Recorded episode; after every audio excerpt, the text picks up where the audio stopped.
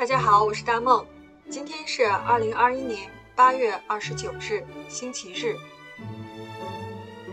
这周大家可能都比较关注的一件事情是，这个复旦大学公布了对张文宏博士论文的调查结果。我其实看到这个结果的时候，也有很多想法，所以想今天和大家在这儿聊一聊。首先啊，有目共睹，张文宏他是不是个好医生呢？答案是肯定的，是。那张文宏对抗击疫情他有贡献吗？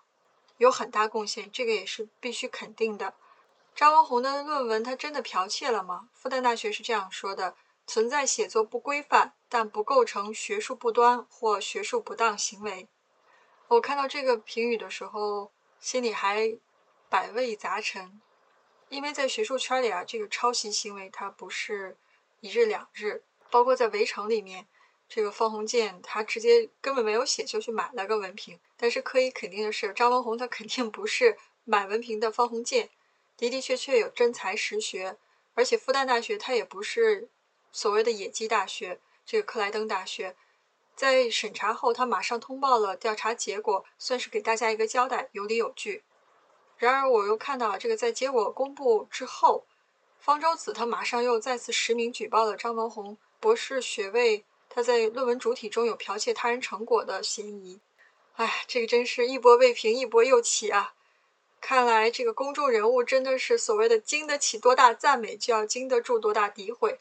哎呀，他们真的是被人用放大镜里里外外，从头发丝儿到脚趾缝里都检查的干干净净。但是真的平心而论，这个学术圈里面真的有经得住考验的完人吗？我也不知道。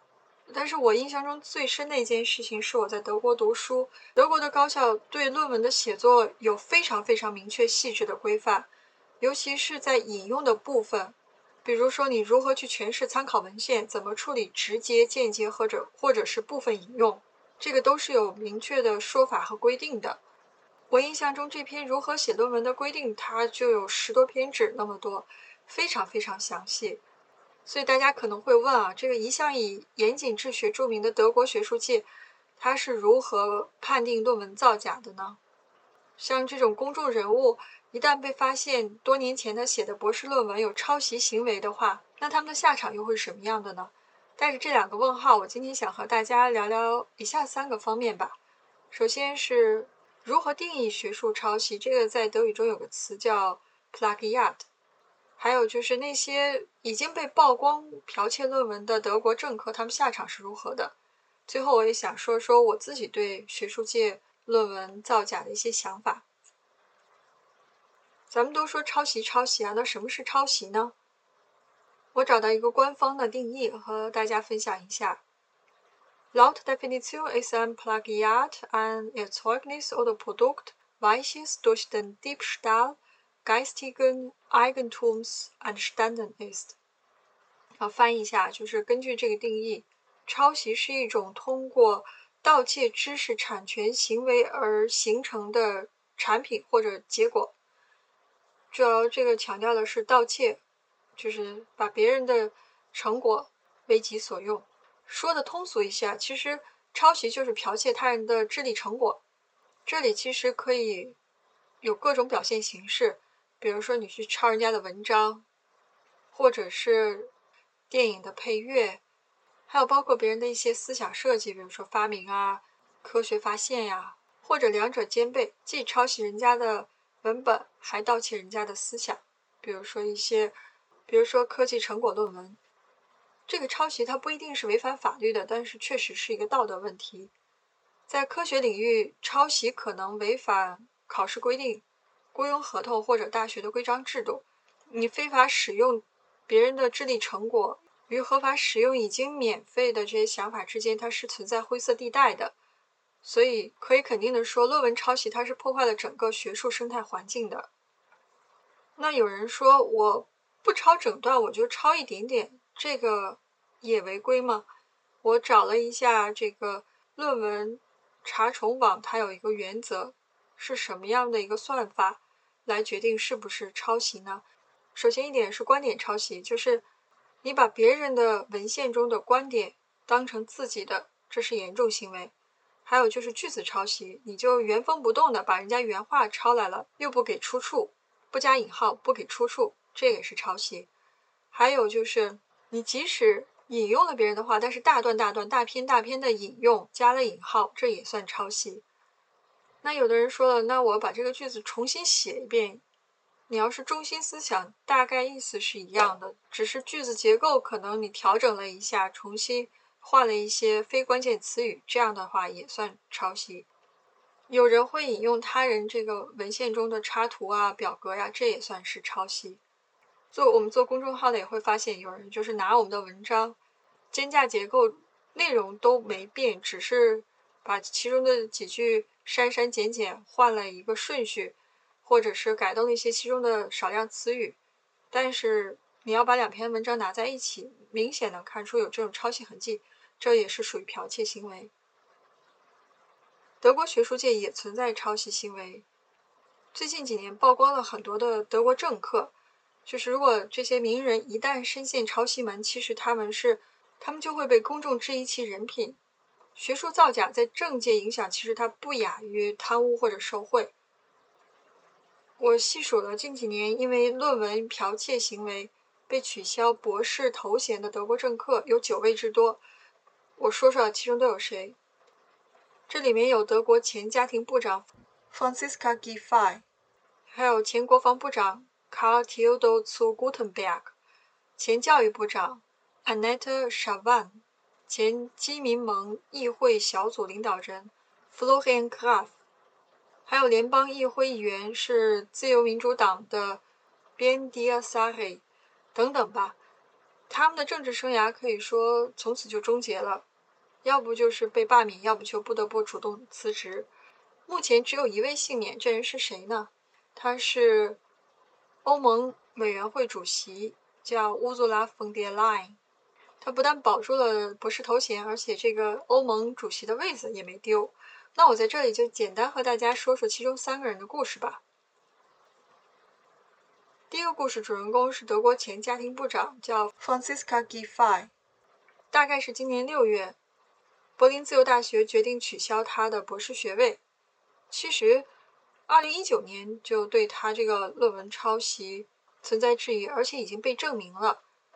起初啊，就是柏林大学只是对他进行责备，说这个论文违反了科学实践精神，但也没有那么严重。所以在二零一九年的调查之后。想保住自己的政治生涯，所以他就他想主动放弃自己的博士头衔，还说了一段话，说我是谁，我能做什么，并不取决于我这个博士头衔，我将我这个人定义的不是这个学位，啊，说的义正言辞的。但是后来他作为联邦的家庭部长，还是为这件事情引咎辞职了。那有人可能会问了，他这个究竟是抄了多少啊？怎么被取消学位了呢？德国是这样，有一个反抄袭的审查平台。这个平台是匿名的，也是就是有一个很大的数据库，然后通我说过这些原则算力，然后进行机器比对。这个平台的一份报告显示啊，作弊是严重的。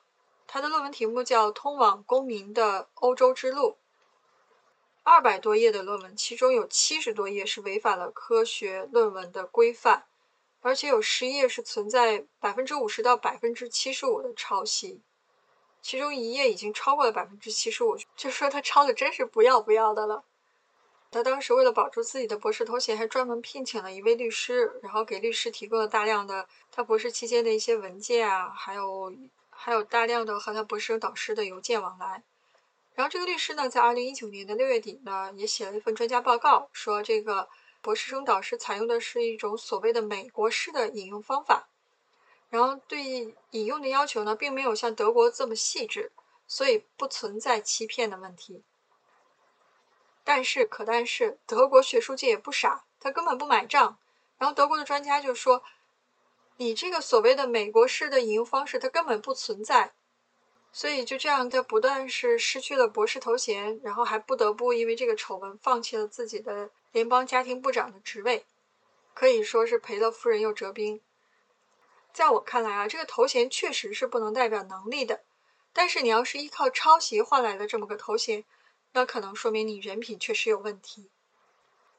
这个是前德国家庭部长的故事。那我们再来看一个人，他是德国的前国防部长，叫 Karl Theodor zu Gutenberg。这个事情就比较早了，大概是在二零一零年的时候。当时古腾堡是三十八岁，可以说是意气风发，士气正旺。但是这个丑闻一爆出来呀，他就是让大家对他特别失望。当时有人发现他在拜罗伊特大学发表的一个论文叫《宪法和宪法条约》，这个是他的毕业论文，就是博士论文的一部分，存在大量的抄袭行为。然后拜罗伊特大学经过审查也发现确实如此，古腾堡他是。从其他来源文献直接复制了原文好多段，但是并没有标记引文的出处，所以二零一一年他就被取消了博士学位。但实话实说，当时的民调，大多数人对他的工作还是非常满意的，有百分之七十二的选民希望他继续留任国防部长。因为我之前说了，抄袭它不是一个违法行为，它只是一个道德问题，所以它不。涉及到民法或者刑法，这个时候，联邦总理默克尔也是公开发表了他的态度，对古腾堡进行了袒护。但是你要不袒护还好，默克尔这么一发言的话，他激怒了整个学术界，然后上万名的德国学者就给默克尔寄去了联名信，就抗议这种学术作假的行为。然后他们甚至在国防部大楼外面的栅栏上挂了好多双臭鞋，就是那种臭球鞋。算是象征着他这个臭名昭著的造假名声吧，然后还写了一张大的条语，就辞职等于进步，就很大的舆论压力。在这种压力下，这古腾堡他就不得不辞职了，不然的话，整个党派可能都受到牵连。这里还有一件挺好玩的事情，就是他被取消博士学位之后，他又跑南开普敦的英国大学写了篇博士论文。然后，二零一九年获得了哲学博士学位。我不知道是出于什么样的心理，就非要当这个博士不可吗？然后希望他这次能经得住考验吧。不知道南开普敦的英国大学知不知道他在德国的这段黑历史？好的，还有最后一个人物，就是我前面提到的手里有免死金牌的欧盟委员会主席乌佐拉·冯德莱。他在二零一六年被指控博士论文抄袭。据说他是论文只有六十二页，但是其中二十七页是直接复制了其他文献中的段落，改都没有改，占整个文章的比例四十三点五，其中的五页抄袭的内容超过百分之七十五，这个我觉得已经太可耻了，就是一半是抄袭的，其中五页可能原封没动。然后这个我之前提到的德国匿名论文审查平台指出。是多处从别的文章中抄袭，既没有改动，也没有注明出处。当时的冯德莱恩是德国的国防部长，他当然了是完全否定这样的指控。但是匪夷所思的是，就是汉诺威医学院，他们经过检查之后，允许冯德莱保留他的博士学位，给出的理由我觉得也不信服，说啊，这个存在学术不当的部分只占整个的百分之二十。而且大多数情节不严重，不能证明是故意欺骗。我就想，这么明显的证据，他怎么就不能证明是学术剽窃呢？你莫非这个汉诺威大学是在搞什么学术创新吗？你不觉得这道免死金牌是显而易见的包庇吗？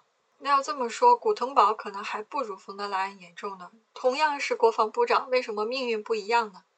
嗯，说到这儿，可能有人会问。那为什么曝光的这种剽窃丑闻都是德国的政客呢？学术界没有吗？学术界其实也有，这个就是所谓的名人效应嘛。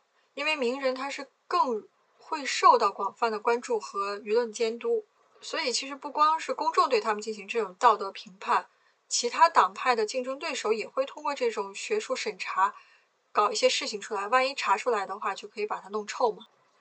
但实话实说，这并不代表德国政客都存在学术欺诈或者诚信问题。我在这里再举一个积极的例子吧，比如说现年六十六岁的超长待机的德国总理默克尔，他就是真是货真价实的博士。我还查了一下他网上的博士论文，是关于量子化学的。这个论文题目特别长，叫。Untersuchung des Mechanismus von Zerfallsreaktionen mit einfachem Bildungsbruch und Berechnung ihrer Geschwindigkeitskonstanten auf der Grundlage quantenchemischer und statistischer Methoden。这个题目太专业了，我我就不翻译了，因为我确实不懂，不是这个专业的，在这里就不献丑了。大家用脚趾头也能想到。这个默克尔超长待机十六年，他但凡是论文造假的话，早就被揭发举报了。而且他不久前还在美国约翰斯霍普金斯大学被授予了第十八个荣誉博士学位，就是这个学位对他来说真的无所谓了。十八个荣誉学位，一个货真价实的化学博士，所以我想这个学位对他来说真的就不 care 了，不在乎了。那这种丑闻频发，其实。德国学术界也越发重视所谓的学术道德问题，然后为了避免学术腐败现象，德国各个大学都在自己的官网上公开声明，坚决抵制学术造假现象，而且博士生也要签字，承担相应的责任和后果。比如说，全球最有名的马克思克朗普学会，他就明确规定，青年科研人员进入该会工作，首先要接受学术道德的专门培训。确保自己始终坚持行为端正的科研活动，而且科研人员要在具有法律效应的文字上签字，承诺如果造假会承担相应的责任。但在这里，大梦不得不要吐槽一下，就是许多德国大学虽然是提供了像我之前说的如何写学术论文的这样的一个自愿课程，但是并没有非常重视这个问题。他们一般就是会购买这种。查重的呃检索软件，这种查重的智能软件，然后通过它来解决这个剽窃问题。但事实证明，这种软件它也有自己的局限性，比如说它的数据库不够大，或者是它的算法有限，可能有语言局限性。比如说是一篇中文的论文，我翻译成别的语言，然后我说是我自己的，这个数据库就无法显示。而且是这样的，如果没有人举报的话，大学它是不会主动去剥夺已经获得的学位。所以这种社会道德问题，它是不单单能用软件来解决的。最重中之重的，其实应该讨论一下如何促进学术诚信化，有这样一个良好的学术环境和氛围。还有就是很显而易见的事情，不是每个人都适合走这个学术之路的。这点我觉得德国还比较好，他把高校分成。发号施勒和 Universität，这个发号施勒它也是个大学，但是它是强调实践性和实用性，所以它一般是为社会输送的是那种职业型的技术人才。就我毕业的话，我直接参加工作。然后这个 Universität 是一种综合性大学，它培养的是学术科研性人才，非常强调的是这种科学研究精神，而且一般是只有 Universität。综合性大学毕业的人，他才可以直接申请博士。这里和大家爆个料吧，我在研究生毕业之后呢，其实也考虑过要不要再花五年时间读个博士。然后我和当时的导师聊过之后，我发现自己根本不是这块料，所以我就立马打消了这个念头。我看过一个比喻，挺有意思的。他说，这个本科是教授把兔子在森林里给你绑好了，然后还给大家一张地图。告诉说，这片森林里面有兔子，大家拿着地图去打吧。这个是本科。那研究生呢？研究生是教授知道这个林子里面有兔子，然后把猎枪交给你说：“同学们，这个林子里面肯定有兔子，你们快去打吧。”博士呢？博士就是教授也不知道有没有，然后他就指着一片森林说：“哎，那儿可能有兔子，要不你去打打试试。”所以就是，博士生面临的是一个未知领域，是要自己真的潜心去探索。可能教授在这条路上也只能引导你，真正你能走多远，这个有实力，可能还需要运气。所以，如果你不是真的热爱你研究的这个课题，或者没法静下心来耐着寂寞做学问，然后再想想每次写论文的痛不欲生，明明不喜欢吃兔子那你又何苦为了别人一生某某某博士的尊敬去打猎呢？这个都是身外的虚名嘛所以你想通了以后也会给自己减少很多麻烦节省很多时间。好的以上是我的分享谢谢大家欢迎大家继续关注公众号德语说在这里大梦和大家道一声早安午安晚安。thank you